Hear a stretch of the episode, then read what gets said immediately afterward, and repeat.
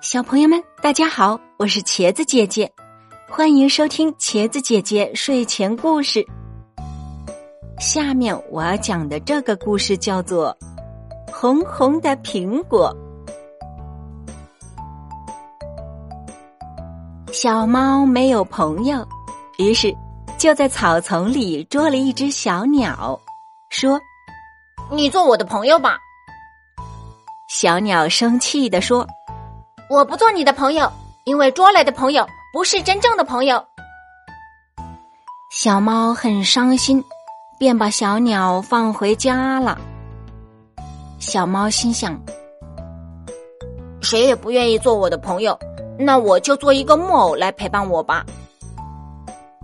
小猫找到木匠先生，问道：“木匠先生，你能帮我做一个木偶吗？”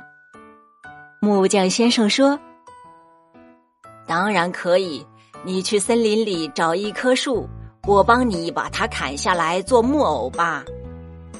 小猫想了想，认真的说：“不，我不砍森林里的树，我要自己亲自种一棵树，等它长大以后再用它来做木偶。”回到家，小猫把一棵苹果树的种子种在了院子里。过了好久。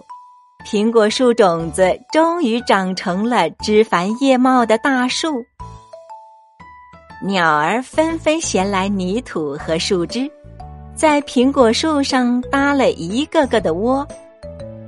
他们把家安在苹果树上，每天都在苹果树上叽叽喳喳的唱着歌，快乐极了。啊，我有邻居了！小猫高兴地说道：“秋天到了，苹果树上结满了又大又红的苹果。苹果的香味飘满了整个院子。小猫热情的邀请小动物们来家里一起吃苹果，然后一起做游戏，可开心了。”小动物们都夸小猫种的苹果是世界上最好吃的苹果。这时候，木匠先生带着锯子来了。小猫，我来帮你砍树做木偶了。小猫看了看苹果树，犹豫了一会儿，说：“您看，苹果树上还有几个苹果没有成熟呢，您等它们成熟了再来吧。”木匠先生笑了笑，就走了。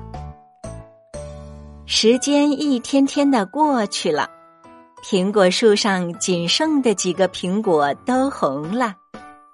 木匠先生并没有来小猫家，但是小动物们又来找小猫玩了。小猫决定不砍苹果树做木偶了，因为它已经拥有了很多的朋友了。